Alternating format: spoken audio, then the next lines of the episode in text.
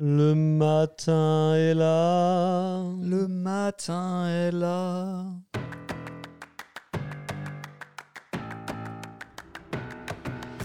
Le matin est là, le podcast qui vous propose de nous accompagner à la découverte du monde des coffee shops et de la pâtisserie.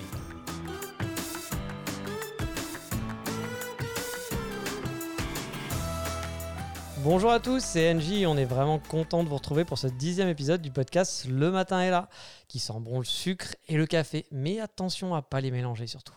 Et comme chaque semaine, pour m'accompagner, le bâtard, pas vraiment ringard, mon champion qui a participé à des championnats du monde en Autriche sans triche, j'ai nommé Cyril. Eh oui, bonjour à tous. Toi aussi, t'es un champion pour les gens qui t'aiment, NJ. Aujourd'hui, nous terminerons enfin notre périple au pays de la cornemuse. Nous apprendrons à faire des bons cafés avec un champion de Jokari. Nous vous montrerons que le japonais est très accueillant, même en tablier. Et nous retomberons en enfance avec un sport ultra violent. Mais avant tout ça, place au focus de la semaine chez les bad boys boboisés et autoproclamés de la boulangerie. J'ai nommé The French Bastard. Aujourd'hui donc, nous vous emmenons faire un voyage dans le temps back in time, comme on dit chez nos amis anglo-saxons, et plus précisément, nous vous ramenons au début des années 90 chez The French Bastards, une néo-boulangerie pas vraiment comme les autres. Les trois bad boys à l'origine du projet ne viennent pas de Marseille, c'est Julien, Emmanuel, David, trois potes d'enfance, passionnés de bonne bouffe qui avaient un rêve. Celui de dépoussiérer le secteur de la boulangerie traditionnelle. Bon, c'est vrai que quand on voit un peu la mouvance des coffee shops, l'essor des pâtisseries, des restos de qualité, on peut se dire que le pari de le faire dans Paris, c'est pas si dingue. Après, c'est bien pensé. Car à l'origine, French Bastard, c'est d'abord et avant tout un concept. Une vision assez moderne du commerce de bouche qui va confectionner des produits supérieurs avec des ingrédients de qualité. Et les bâtards français ont poussé le concept encore plus loin, attachant à leurs deux boulangeries une identité bien affirmée qui leur est propre. Ouais, l'univers est décalé, un peu rock'n'roll. La déco est brute, façon friche industrielle, on va dire, avec des murs écaillés, des briques apparentes et un aspect faussement négligé, mais, on va le dire aussi, parfaitement maîtrisé. Sur les étagères en bois brut, entre les plantes vertes, sont posées des figurines bien badass de Vegeta et Sangoku amochés par un combat bien éprouvant. On y trouve aussi quelques mangas, des vinyles de Nirvana, une enseigne intérieure en néo-rose particulièrement instagrammable et donc par essence efficace. Dans le fond, vous trouverez une longue table qui vous permet de consommer vos achats sur le pouce. Cette table doble sur une verrière derrière laquelle vos artisans préférés ou pâtissiers, c'est comme vous préférez, sont là en train de confectionner et d'enfourner leur nouvelle création. Bon, Qu'est-ce qu'on a dit sur les allusions graveleuses? Que ça faisait du buzz C'est pas faux. Donc vous êtes dans l'antre des bâtards et vous les regardez pétrir, fourrer et enfourner leur création, en tout bien tout honneur. Ouais, bien loin de l'agitation que suscite un certain chef dont nous ne parlerons pas dans ce podcast. Bah, tu viens de le faire là. Oui, mais je donnerai pas son nom. Ah bon, pourquoi? Bah, Il y a deux raisons principales. La première, c'est la présomption d'innocence. Ah ouais, ça c'est hyper important la présomption d'innocence. Bon, et la vraie raison C'est- bah, je, je connais pas son nom en fait. Ah, loser Il connaît même pas le nom Non, bah non. Sérieux, même pas le prénom? Non. Mais par contre, je sais qu'il est jeune et célèbre, vu comment on parle de lui. Putain, j'y crois pas. Tout le monde le sait. Putain, tu vis où? Et tu le connais toi? Bien sûr. Bah, C'est qui alors? Euh, en fait, je préfère pas en parler. Ah oui, et pourquoi? Euh, pour la présomption d'innocence, tout ça. Ouais, ouais, c'est bon, te casse pas, j'ai compris le truc.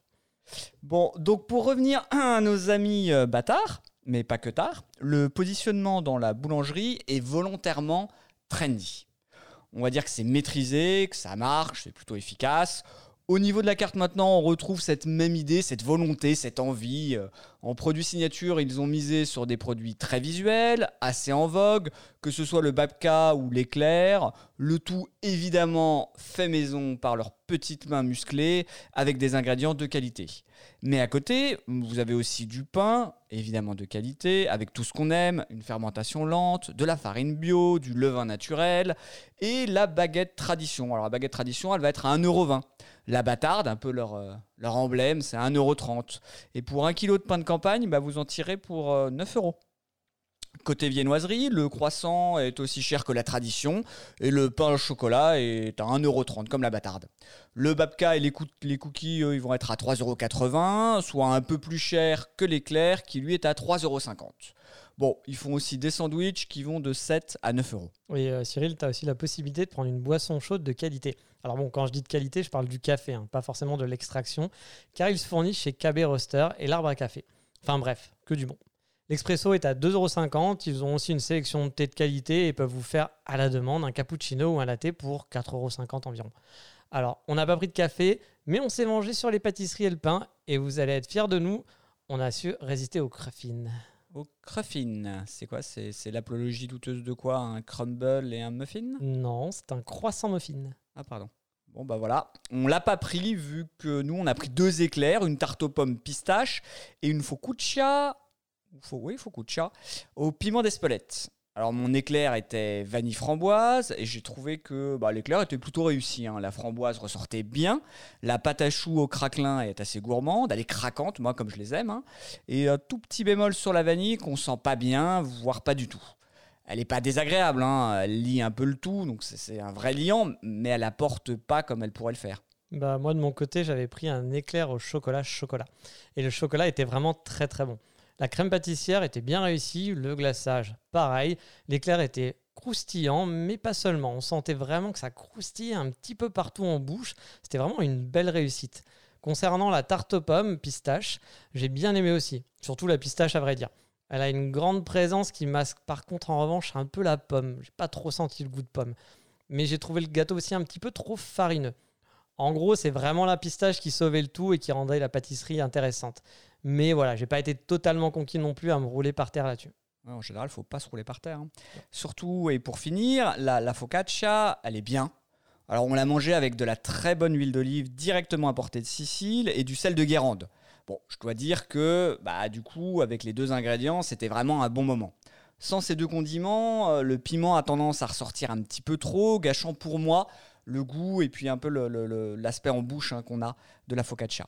Donc pour conclure sur les French Bastards, c'est une boulangerie intéressante et inscrite dans une logique de marketing qui est vraiment marquée. Ouais, enfin, Cyril, on va pas se mentir. hein. Aujourd'hui, on rentre dans la boulangerie parce qu'on en a entendu parler sur les réseaux ou dans un super podcast sur le café et la pâtisserie. Ah ouais, le podcast du matin est là Podcast que vous pouvez retrouver sur notre site, lematinestla.com, tout attaché, ou sur Instagram et Facebook. Exactement. Et il faut d'ailleurs pas hésiter à laisser un commentaire pour partager votre moment. Que vous soyez sur la même longueur d'onde que nous ou que vous ayez eu une expérience radicalement différente, c'est toujours intéressant pour nous de savoir. Oui, tout à fait, Thierry. On entre parce qu'on en a entendu parler, mais on se laisse un petit peu happer par l'ambiance. Littéralement, qu'on aime ou qu'on n'aime pas, enfin, je veux dire, on sait que c'est factice, hein, on sait que c'est travaillé, on sait que nos trois barbus avant d'être pâtissiers sont de jeunes tatoués faussement rebelles, qui s'inscrivent non en marge des codes de la boulangerie, mais complètement dans l'air du temps. Ils sont partis bah, des classiques, de l'existant, de ce qui rassure dans une boulangerie. Ils ont rajouté des ingrédients bio, des ingrédients de qualité, multiplié les farines, tourné les collections ou la production hein, en fonction des saisons. Ils ont aussi changé l'image normée et intemporelle de la boulangerie pour l'inscrire dans quelque chose d'un petit peu plus moderne et surtout de plus large, voire de plus international, qui va répondre aux codes de cette nouvelle génération. Alors nous, on leur reproche d'être trop chers. Pas, forcément nous d'ailleurs, mais beaucoup de gens leur reprochent d'être trop chers par rapport à d'autres boulangeries, notamment du quartier. Mais en réalité, c'est le prix de la qualité et c'est aussi bah, le prix du marketing. Ils ont trouvé leur créneau et je dois dire que, en tout cas pour l'éclair, c'était plutôt bon. Bon, après, moi, c'est clairement pas le lieu où j'irai me poser et déguster un bon café avec une pâtisserie. Mais c'est pas pour autant que je ferai l'impasse. Après, vous le savez, je suis un amoureux du Japon, donc forcément, ça aurait dû me parler, le côté manga, le côté Sangoku Vegeta. Mais je trouve le concept un peu faux et too much au final. Ça m'a pas vraiment parlé. C'est efficace, ok, mais ça fait peut-être un peu trop travailler. Je pense que j'ai eu un arrière-goût de trop marketing, trop marketé, du genre oui, on est des bastards, toi le jeune, tu kiffes le manga, viens chez nous manger de la bonne pâtisserie car t'es un bâtard toi aussi. Ah, les vache. bâtards Voilà, exactement, et je suis, bah, je suis pas la cible à mon avis, je pense, tout simplement. Mais bon, l'éclair était top, l'un des meilleurs que j'ai mangé pour le moment, et j'avais envie de tester d'autres produits, à vrai dire, chez eux. Donc sur le produit en lui-même, je valide totalement. Ouais, et justement, il est important de se demander qu'est-ce qu'on fait après quand on n'a pas pu tout tester.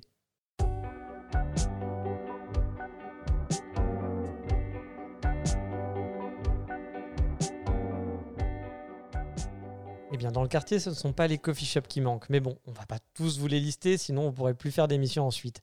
Et c'est un peu pareil avec les pâtisseries. Mais comme on est gentil, on vous conseille quand même French Bastard. Oh, Une dis donc là, t'es pas en train de repomper ce que j'ai dit la dernière fois? Mm, Non. Bah, c'est exactement ce que j'avais dit dans la dernière émission. Oui. Bah, qu'est-ce qu'on fait après? Tu veux le savoir? Bah, ouais, j'aimerais bien le savoir justement, ouais. Bah, on écoute le podcast numéro 9 où on vous expliquer qu'est-ce qu'on fait après dans le même quartier, justement. Bah oui, French Bastard, c'est à 25 secondes à cloche-pied de Côte. Donc bon, Et tu comptes y aller à cloche-pied euh, chercher le café du roster venu d'ailleurs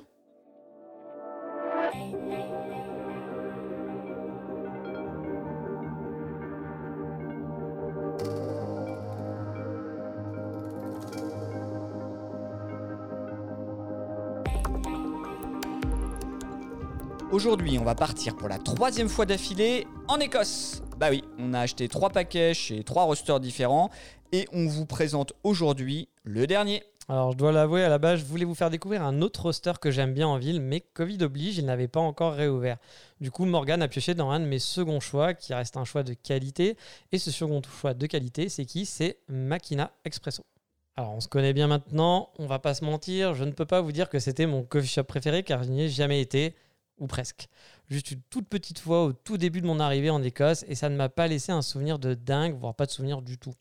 Ce que je peux vous dire par contre, c'est qu'ils avaient deux coffee shops à l'époque. Mais entre-temps, le premier que j'avais testé, bah, il a fermé et je n'ai jamais testé le second qui avait l'air pourtant d'avoir une configuration assez sympathique, mais je ne sais pas pourquoi, je n'ai jamais posé mes fesses là-bas. Eh bien, pour nous laisser l'opportunité de découvrir ce roster made in Edinburgh, ensemble. Oui, c'est exactement pour ça que je l'ai fait parfaitement.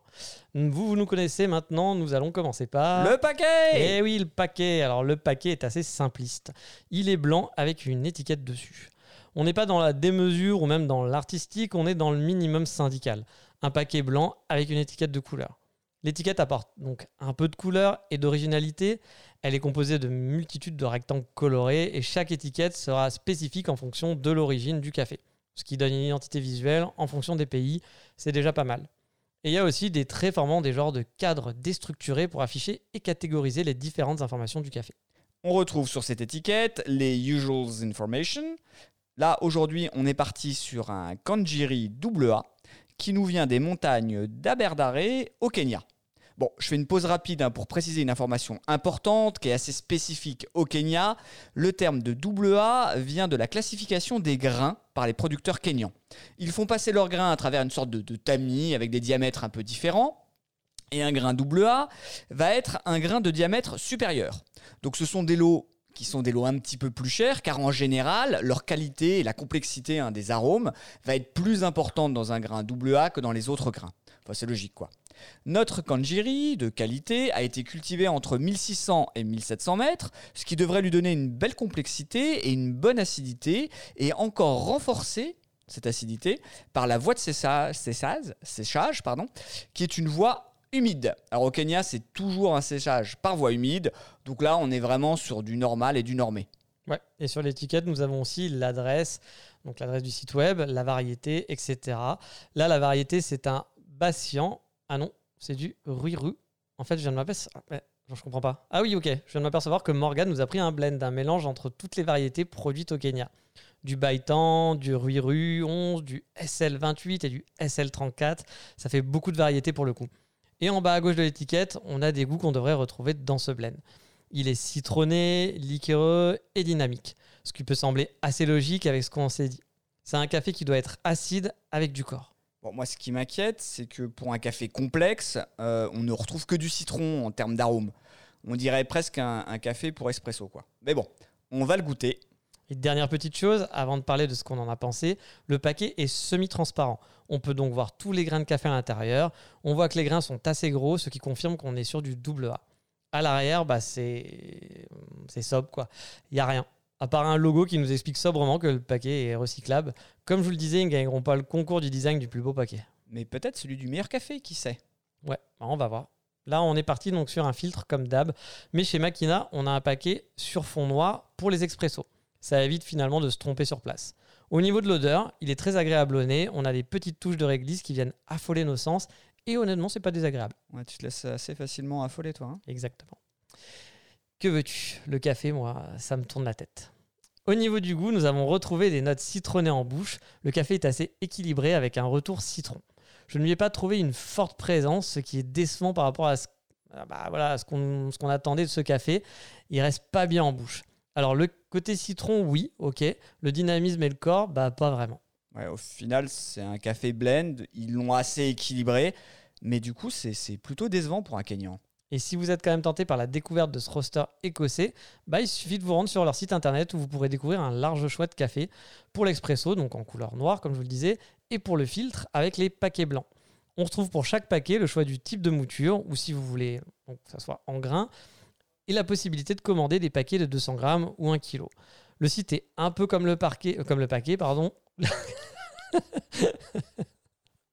Leur café est ça, efficace, rien d'exceptionnel, mais il fait le job. Bon, les prix vont varier entre 9 livres 50 et 14 livres 50. Et on retrouve une dizaine de cafés différents pour les filtres, ainsi qu'un package si vous voulez en tester plusieurs, ou bien un système d'abonnement. Alors encore une fois, on ne sait pas si le système d'abonnement, alors pour le package je pense que ça marche, mais si le système d'abonnement marche pour des étrangers ou s'il faut l'envoyer à l'étranger. Pour le parquet? Et pour le parquet, on ne sait pas non plus. C'est une belle question. Bon, voilà qui va clôturer notre escapade écossaise. On ne parlera plus de cornemuse et nous retournerons sûrement en France pour tester de nouveaux rosters. Mais en attendant, il est grand temps de passer à la reco de la semaine.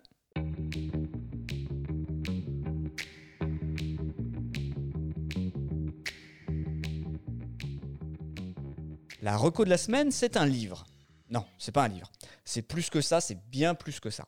La reco de la semaine, c'est un recueil indispensable, une promesse enchanteresse, une bible presque fondatrice pour tout aficionados de café. Notre recommandation de la semaine, c'est le résultat du travail acharné de Sébastien Racineux, un professeur en sciences de l'ingénierie, et de Chong Leng Tran, un photographe en reconversion, deux des fondateurs de l'Hexagone Café. Ouais, et ils sont aussi accessoirement été champions et vice-champions de France de la Brewer Cup. Et on ne parlera pas du jeu, Carrie Non, effectivement, nous n'en parlerons pas. Ça les regarde. Euh, pour revenir à la reco et au travail acharné des deux baristas de talent, leur ouvrage porte le nom évocateur de Le café, c'est pas sorcier. Sous-titré par Faire son café mieux que grand-mère. Alors, je ne sais pas si les deux sont liés, s'il faut y voir un rapport direct, un sous-entendu douteux, ou c'est une simple coïncidence, mais le pari est audacieux car nous savons tous que... Grand-mère sait faire un bon café, grand-mère sait faire un bon café. Ouais bon, grand-mère elle sait surtout faire un café noir, surtorréfié, prémoulu, sans goût, qu'elle fout à l'arrache dans une putain de machine automatique, qui va cracher de l'eau chaude à température variable, de manière hétérogène, sur de la mouture. Alors, je voudrais bien le goûter, le café de grand-mère, mais je suis pas vraiment sûr qu'on le qualifierait de bon, le café. Bon, du coup, la réponse, elle va être simple. Ce livre ne peut que tenir ses promesses, ce qui est déjà un bon point, car je déteste quand on ne tient pas ses promesses. Mais Cyril, tu sais que tenir ses promesses, c'est une règle d'or dans la vie. Ah bon? C'est pas réfléchir et faire les bons choix? Aussi, mais c'est ce qui va te conduire à tenir tes promesses. Et en parlant de promesses, Cyril, quel est l'intérêt de cette reco eh bien, c'est assez simple. Si l'intérêt de cette œuvre fondatrice ne réside pas dans ce combat ou de ce comparatif fallacieux entre une caféine no woman octogénaire et un champion de Jokari, c'est qu'il se situe dans la qualité des informations qu'ils ont rassemblées. Et la qualité, elle est là et bien là. Qu'on soit un professionnel qualifié ou un simple amateur de café comme nous, ce livre regorge d'histoires, d'explications, d'anecdotes et de conseils pratiques à la fois sur l'univers du café, le grain, jusqu'à même son extraction. Le livre commence par un tour du monde des cafés, ses modes de consommation, son vocabulaire particulier, ses bienfaits et ses effets pervers. Ah bah oui, ça c'est clair, les effets pervers. Parce que le café, par exemple, c'est un diurétique et un laxatif. Moi, il m'est souvent arrivé de devoir aller rapidement me soulager après un bon café filtre. C'est pour ça qu'on oublie souvent que de bonnes toilettes dans un coffee shop, bah, c'est important. Oui, alors je pensais plus aux problématiques de palpitation, d'insomnie, d'anxiété ou alors aux effets protecteurs contre certaines maladies comme Parkinson, voire même de, l'aide qu'il apporte pour la digestion. Oui, c'est ça, et bien d'autres effets que vous retrouverez listés dans le livre. Exactement, euh, Nji, exactement. Il entre ensuite dans le vif du sujet avec le deuxième chapitre. Ah oui, le deuxième chapitre arrive juste après le premier chapitre. C'est étonnant. Toujours point nommé. Faire un bon café. Alors en réalité, c'est faire un café, mais j'ai rajouté le bon parce que je suis un dingue. C'est mieux. On trouve alors des explications sur comment bien moudre son café. Quels sont les avantages d'une meule conique comparée à une meule droite? Des conseils sur l'eau à utiliser, sa dureté, ses propriétés. Ouais, c'est assez complet. On sent bien l'analyse globale de passionnés de café qui cherchent à en maîtriser l'ensemble des paramètres. La dureté de l'eau est importante pour vos machines. Une eau trop dure et le calcaire entarde votre bouilloire et votre machine donc. Et une eau trop douce et c'est la chaudière qui risque d'être percée. Ouais. Comme quoi, il vaut mieux parfois entartrer sa machine. Mm. Les auteurs ne s'arrêtent pas là. Ils nous expliquent ensuite comment réaliser un bon espresso ou un bon café filtre.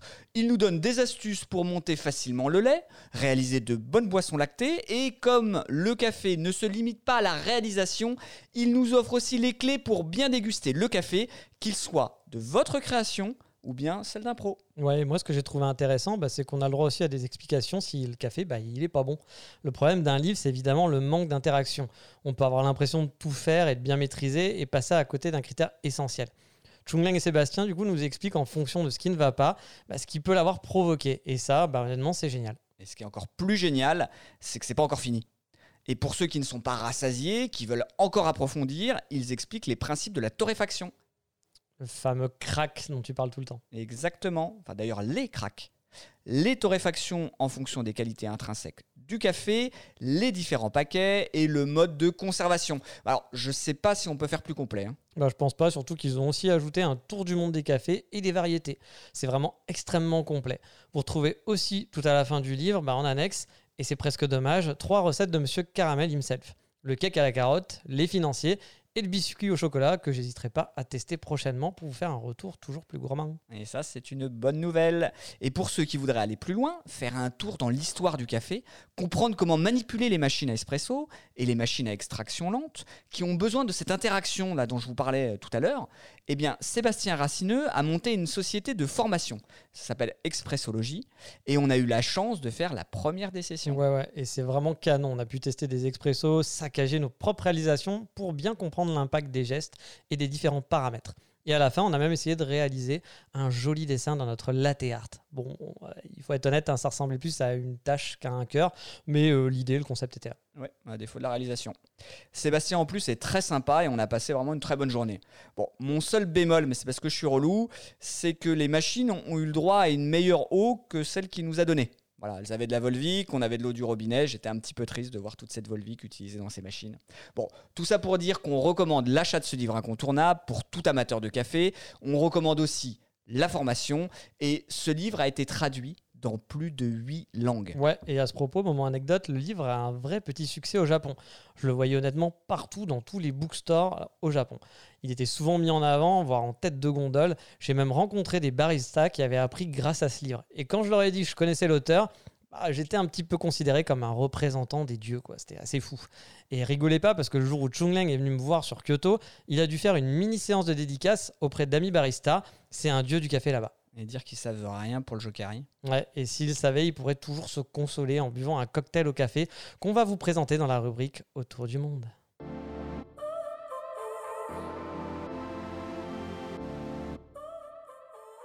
Et cette semaine, dans la rubrique Autour du monde, je vais pouvoir faire mon numéro. Oui, mon numéro à Tokyo, ou plutôt mon numéro Tokyo. Alors oui, c'est un nom bien étrange vu que c'est même pas écrit numéro, mais N et le petit rond en exposant. Et honnêtement, je suis pas sûr que ça soit le nom idéal pour retrouver le coffee shop sur les Google Maps et concerts. Mais c'est quand même dans ce coffee shop que nous allons aller aujourd'hui. C'est un coffee shop assez nouveau, il doit avoir un an environ et se trouve dans un quartier un petit peu excentré des coins touristiques habituels. Et personnellement, j'adore la banlieue de Tokyo. Il y a des tonnes de balades qui s'offrent à vous dans des coins vraiment charmants résidentiels, paisibles, avec toujours des petites rues commerçantes ou des petits centres névralgiques. Il y en aurait pour des années d'exploration. Putain, c'est vraiment con que tu quasi plus de cheveux et que tu parles pas du tout l'anglais. Parce que sinon, tu aurais pu faire une série animée, NJ, l'explorateur et son sac magique. Ouais, NJ, let's go C'est pas bête du tout, en plus Dora chante tout le temps, du coup ça me plairait bien, je vais, y penser. Mais repartons en exploration, vu que numéro Tokyo se trouve au nord de Shibuya et à l'ouest du grand parc Yoyogi Koen. Pour s'y rendre, il suffit de sortir à la station Yoyogi Uehara. Il est à seulement quelques minutes de la station à pied, et pour ceux qui aiment bien marcher, il est aussi proche de l'un des coffee shops les plus connus au monde, Fuglen Tokyo.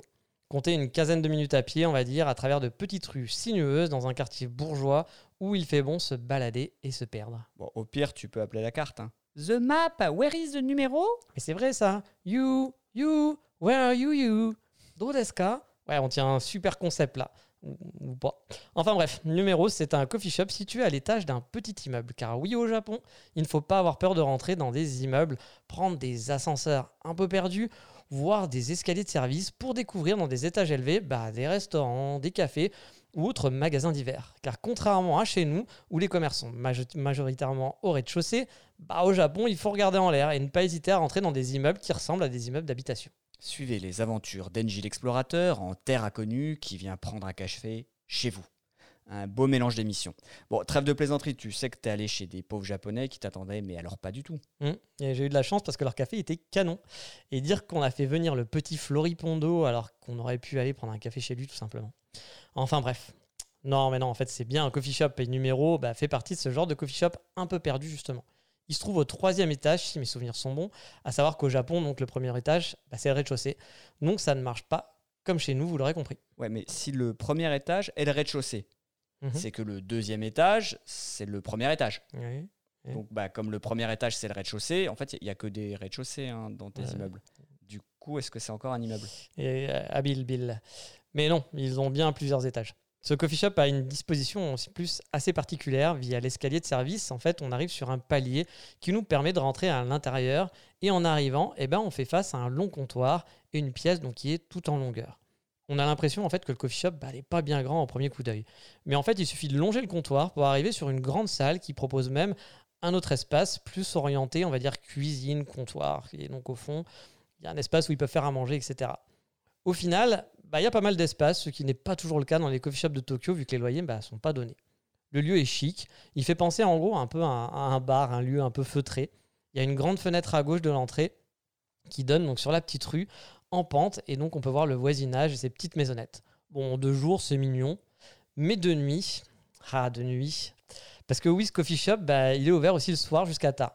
Il se transforme en bar où on peut boire des cocktails à la base de café, et honnêtement, la nuit, le charme, il opère à 200%. Oui. Mais a-t-il des clients? Plus que tu ne le penses, Cyril. Plus que tu ne le penses. Et la vue sur la petite ruelle peu éclairée, mélangée à l'éclairage tamisé de la salle et du comptoir, bah, ça vous met vraiment dans l'ambiance. Perso, j'ai vraiment adoré me poser pour boire un verre. Tout seul au comptoir, c'était vraiment cool. Et tu me soutiens que t'es pas allé squatter chez des gens, quoi. Non, parce qu'en fait, j'étais pas vraiment tout seul. Il y avait même du monde en fait.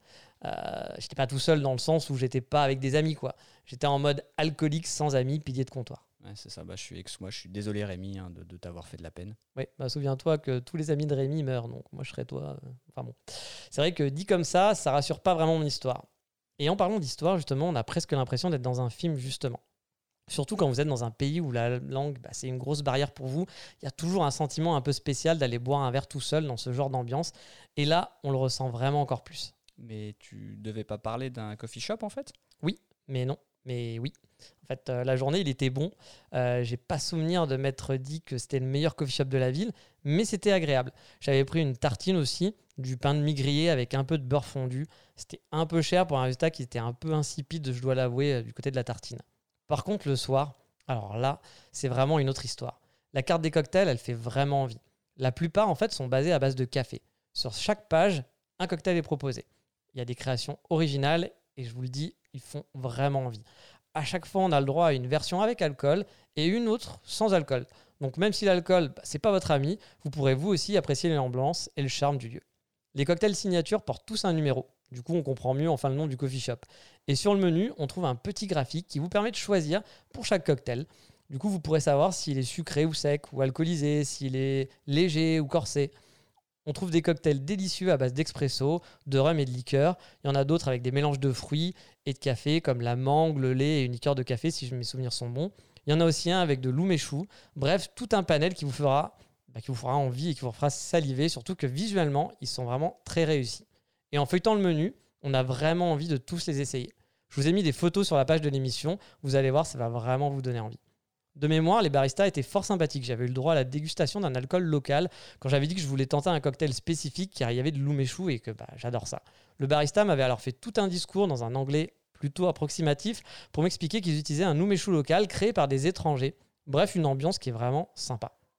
En plus des cocktails signature, vous trouverez des cocktails bah, plus traditionnels ou tout simplement, vous pouvez boire un café à n'importe quelle heure pour ceux qui n'ont pas de problème avec la caféine le soir.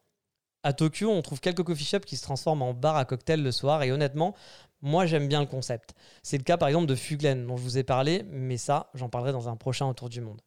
Au final, est-ce que j'ai aimé ce coffee shop? Bah honnêtement, c'est un grand oui. Malgré le prix un peu élevé des cocktails, j'ai vraiment adoré l'ambiance. Déjà, bah, à cause du quartier, ce genre de quartier que j'affectionne tant à Tokyo. C'est sinueux, ça monte, ça descend dans tous les sens, on peut s'y perdre le sourire aux lèvres. Il y a plein de petites maisons avec une architecture totalement dépouillée mais qui apporte vraiment un charme fou. J'ai le souvenir par exemple d'être parti un soir un peu pompette et marcher à travers ces ruelles sombres mais sûres Et c'était un vrai délice, j'en garde un super souvenir. Et puis bah, ensuite, il y a cette grande baie vitrée qui donne sur la rue. Ça rajoute à l'ambiance feutrée. Et les délicieux cocktails en font un endroit vraiment idéal pour profiter du café sous toutes ses formes et sous d'autres formes surtout. C'est une autre ambiance. Lors de mon dernier passage à Tokyo, bah, j'ai découvert ce café et je dois avouer que j'y suis allé une fois en journée pour tester. Puis le soir même, j'ai eu envie d'y retourner pour découvrir bah, justement ce changement d'ambiance et j'ai vraiment adopté ce coffee shop. J'y suis retourné trois fois, mais principalement la nuit, car c'est un lieu un peu hors du temps. Ce genre de lieu où on profite des saveurs du café, mais de façon différente. Moi, j'ai vraiment hâte de pouvoir y retourner et de partager cette fois-ci ce cocktail caféiné avec un ami. Ouais Peut-être toi. Peut-être. Pourquoi pas? Mais vu que ce petit bonheur ne sera pas pour tout de suite, autant passer à d'autres qui sont plus dans l'air du temps avec les petits bonheurs de la semaine.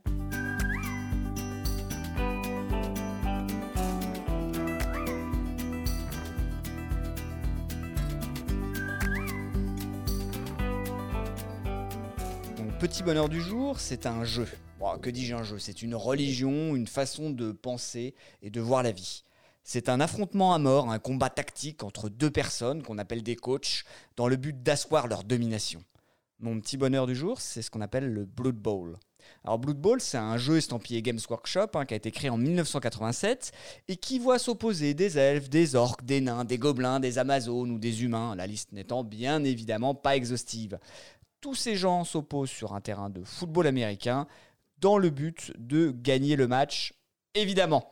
Mais bon, en subissant le moins de casse possible, car dans Blood Bowl, bah, vous avez Blood, qui, comme NG pourrait vous l'indiquer, veut dire sang. Effectivement. Blood Bowl, donc, c'est ce qu'on appelle un jeu de plateau, avec des figurines souvent en plomb, magnifiquement peintes par des artistes tatoués et barbus. C'est aussi un jeu de statistiques énorme dans lequel vous devez prioriser l'ensemble de vos actions pour réduire les risques à la portion la plus congrue. Bon, savoir prendre des risques et limiter l'aléa, j'ai vraiment l'impression qu'on dirait mon métier. En gros, vous avez 16 tours pour vous imposer dans un, système d'évolution, de règles, d'attribution d'expérience qui est assez intense. Après de nombreuses évolutions et un abandon pur et dur hein, dans les années 2000 euh, du jeu par, euh, bah, par Games Workshop, les fans ont maintenu, ils ont fait vivre, ils ont fait évoluer le concept. Et aujourd'hui, bah, la société détentrice revient et elle reprend ses droits. Alors pourquoi le Blood Bowl Pourquoi maintenant? Bah, Parce que je le pratiquais dans les années 90 en amateur, j'étais un amateur forcené, et que je suis retombé dedans il y a quelques années par l'intermédiaire du jeu vidéo, avant de revenir, bah, tout naturellement, pousser mes petites figurines peintes sur un plateau en beuglant comme un ado attardé contre le système 2D qui génère un aléa parfois salvateur mais souvent extrêmement frustrant. Mais le Blood Bowl, c'est surtout des rencontres. Des rencontres avec une communauté qui est énorme, qui mélange des joueurs atypiques et sympas et des vrais connards prétentieux. Le Blood Bowl, enfin, c'est des crises de rire, de la chauffe à l'ancienne, c'est des chants, c'est une ambiance, c'est un ascenseur émotionnel qui peut vous faire passer de la plus profonde de toutes les dérélictions à une phase d'euphorie encore plus intense, le tout en quelques minutes. Le Blood Bowl, c'est enfin des championnats, des tournois partout en France, et même des Coupes du Monde tous les 4 ans. C'est des moments qui sont quasi inoubliables et qui ont égayé bah, beaucoup de mes week-ends hein, sur, les, dernières années. Alors pourquoi maintenant? Bah, Parce que, euh, bah, euh, Games Workshop vient de, laisser fuiter des informations qui vont révolutionner la façon même de concevoir le jeu. Ça va nous, forcer à avoir un petit lifting qui est bien appréciable pour un jeu que moi je trouve de qualité. Alors évidemment, hein, la Blue Ball Sphere, là, euh, elle est en émoi, les vieux crient au scandale, ils sont contre le changement, Pas les content. jeunes sont emballés. Oui, bah oui, vous n'êtes pas content, mais il faut changer maintenant, monsieur. C'est le monde d'après. On est au monde d'après. Ouais, bah, on n'est pas content. Et puis, euh, et puis nous, bah, les autres, hein, on attend avec impatience, un peu l'impatience d'un- d'un d'un gamin le matin, euh, le matin de Noël. Bah, tu sais, moi, pour moi, le Père Noël, il est déjà passé. Car mon petit bonheur aujourd'hui, eh ben, je vais vous le mettre carte sur, carte sur table. Enfin, plutôt mettre un tablier. Car oui, mon bonheur, c'est un simple tablier. Comme quoi, on se contente de peu parfois. Enfin, de peu, euh, ce tablier n'est pas vraiment donné vu qu'il tourne autour des 80 euros. Mais bon, il est beau. Et c'est la marque Saint-Honoré Monaco qui l'est fait. Alors en fait, je cherchais un tablier qui a un peu de style, car il faut l'avouer, souvent les tabliers qu'on trouve sur Internet sont pas très folichons, voire très basiques. Et moi, bah, j'ai envie de pâtisser et me salir avec du style. Et en approfondissant ma recherche, bah, je suis tombé sur cette marque française qui fait des tabliers bah, qui ont de l'allure. Ils ont 6-7 modèles différents et chaque modèle est proposé dans des coloris aussi différents. Il y a des rayures, de l'uni, de l'uni pardon, du dénain. Bref, il y a du choix et ils ont tous du style, moi je trouve. Du coup, bah, je me suis fait un petit plaisir en achetant le Armand. Alors, c'est pas un mec qui s'appelle Armand, hein, c'est un tablier.